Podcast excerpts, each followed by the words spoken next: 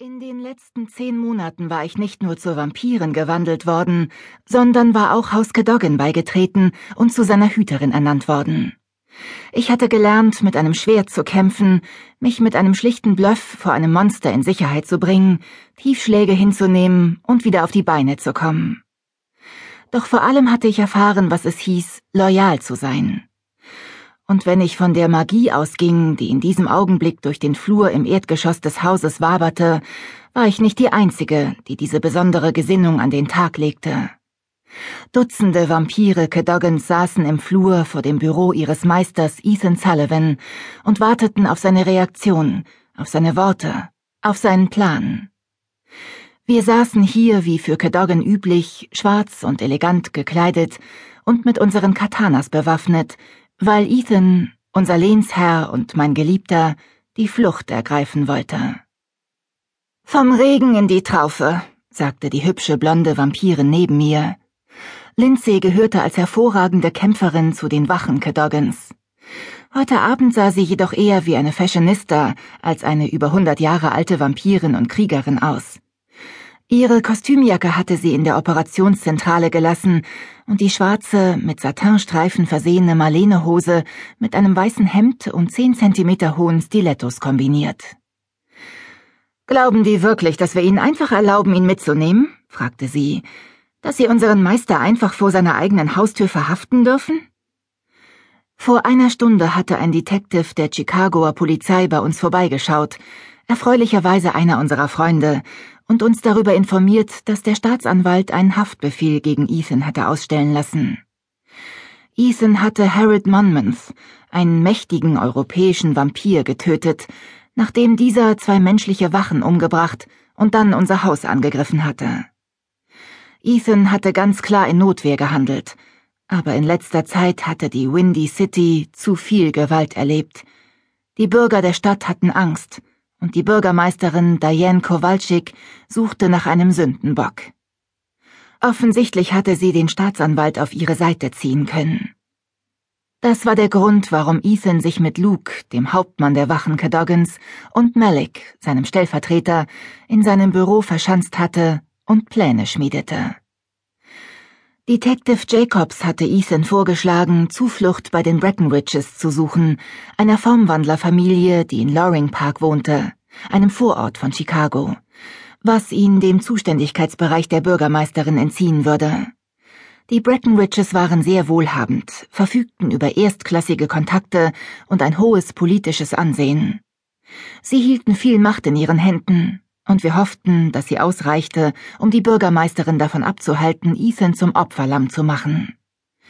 Der Patriarch, Breckenridge Senior, war ein Freund meines Vaters, des Immobilienmoguls Joshua Merritt. Ich war mit den jungen Breckenridges zur Schule gegangen und mit einem von ihnen sogar zusammen gewesen, doch die Familie mochte Vampire nicht, was die Verhandlungen hinter verschlossenen Türen teilweise erklärte. Der andere Grund dafür war Ethan. Er war fast 400 Jahre alt und entsprechend dickköpfig. Sich klammheimlich zu verabschieden war nicht sein Stil. Aber für Luke und Malik zählte nur seine Sicherheit. Es war ein langer, harter Winter für das Haus gewesen, einschließlich Ethans verfrühtem Tod und seiner Wiederauferstehung. Und niemand hatte irgendein Interesse an weiteren Problemen. Vor allem aber trauten wir Kowalczyk nicht über den Weg, wir würden Ethan einem Rechtssystem überantworten, das uns allem Anschein nach nur mit Vorurteilen begegnete. Seit einer Stunde tagten sie nun schon hinter dieser Tür. Sie hatten lautstark diskutiert, wobei sich der Standpunkt seiner Krieger, der Ethan offensichtlich überhaupt nicht gefiel, als angespannt knisternde Magie bis in den Flur bemerkbar gemacht hatte. Was mich zum eigentlichen Stein des Anstoßes brachte. Ich war die Hüterin Cadoggans, doch sie hatten mir den Zutritt zum Büro verwehrt. Sie hatten mir noch die Worte glaubhafte Abstreitbarkeit an den Kopf geworfen und mir dann die Tür vor der Nase zugeschlagen. Die Bürgermeisterin wusste, dass es Schwierigkeiten geben würde, meinte ich. Die Polizei hat schon gesagt, dass Ethan in Notwehr gehandelt hat, und wir haben ihn McHattrick auf dem Silbertablett serviert. Was uns angeht, hat die Stadt nicht den geringsten Grund, sich zu beklagen.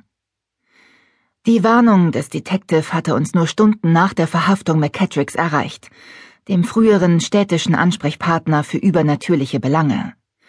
Er war für die Unruhen verantwortlich, die in den letzten Tagen Verwüstung und Zerstörung angerichtet hatten, und wir hatten den Beweis dafür geliefert. Man sollte eigentlich meinen, dass wir nun bei der Bürgermeisterin ein Stein im Brett hätten. Weit gefehlt. Sie werden uns nicht ewig in Ruhe lassen, sagte ich.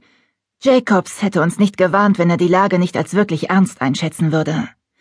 Was bedeutet, dass uns nicht viele Möglichkeiten bleiben. Ethan flieht oder wir müssen zu den Waffen greifen. Was immer Sie auch vorhaben, das Haus wird darauf vorbereitet sein, antwortete Lindsay. Wir müssen Ethan bloß von hier wegbringen. Sie warf einen kurzen Blick auf ihre filigrane Golduhr. Wir haben nicht mehr viel Zeit bis zum Sonnenaufgang. Das wird ganz schön eng. Breckenridge Senior könnte immer noch Nein sagen, ermahnte ich sie und schlang die Arme um meine Knie. Er und Ethan waren zwar unterschiedliche Übernatürliche, aber in ihrer Sturheit waren sie sich ebenbürtig. Doch Lindsay schüttelte den Kopf. Nicht, wenn er clever ist. Ein Vampir aus fadenscheinigen Gründen verhaften zu lassen, ist fast das gleiche, wie ein Formwandler aus fadenscheinigen Gründen verhaften zu lassen. Wenn Breckenridge Senior jetzt nicht Farbe bekennt, wird das Rudel bald viel größere Probleme bekommen. Aber wenn er Farbe bekennt, sie schnalzte mit der Zunge, dann gewinnt er auf jeden Fall. Wir schulden ihm einen Gefallen, und er hat Kowalczyk Paroli geboten, was seinen Einfluss nur noch verstärkt.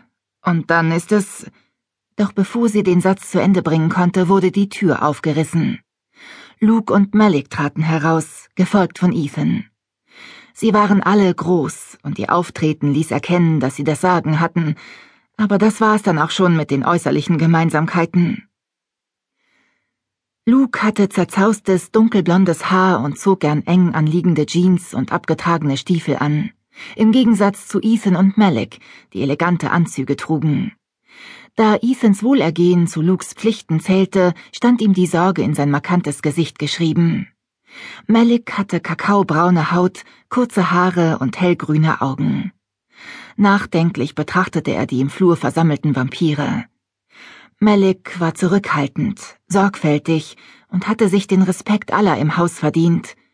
Genau wie Luke schien er von den aktuellen Umständen wenig begeistert zu sein. Und dann war da noch Ethan. Er hatte den Körperbau eines Leistungssportlers, groß gewachsen, schlank, durchtrainiert. Sein schwarzer Anzug war ihm auf den Leib geschneidert. Er hatte glatte, schulterlange, blonde Haare, die sein Gesicht umrahmten, das von einem klassischen Bildhauer hätte geschaffen worden sein können, gerade Nase, ausdrucksstarke Wangenknochen, verführerischer Mund und grüne Augen, die wie makellose Smaragde blitzten. Ethan war das geborene Alpha-Tier. Beschützerisch und anmaßend, intelligent, mit einem Talent für strategisches Denken und so stur, dass er es mit mir aufnehmen konnte.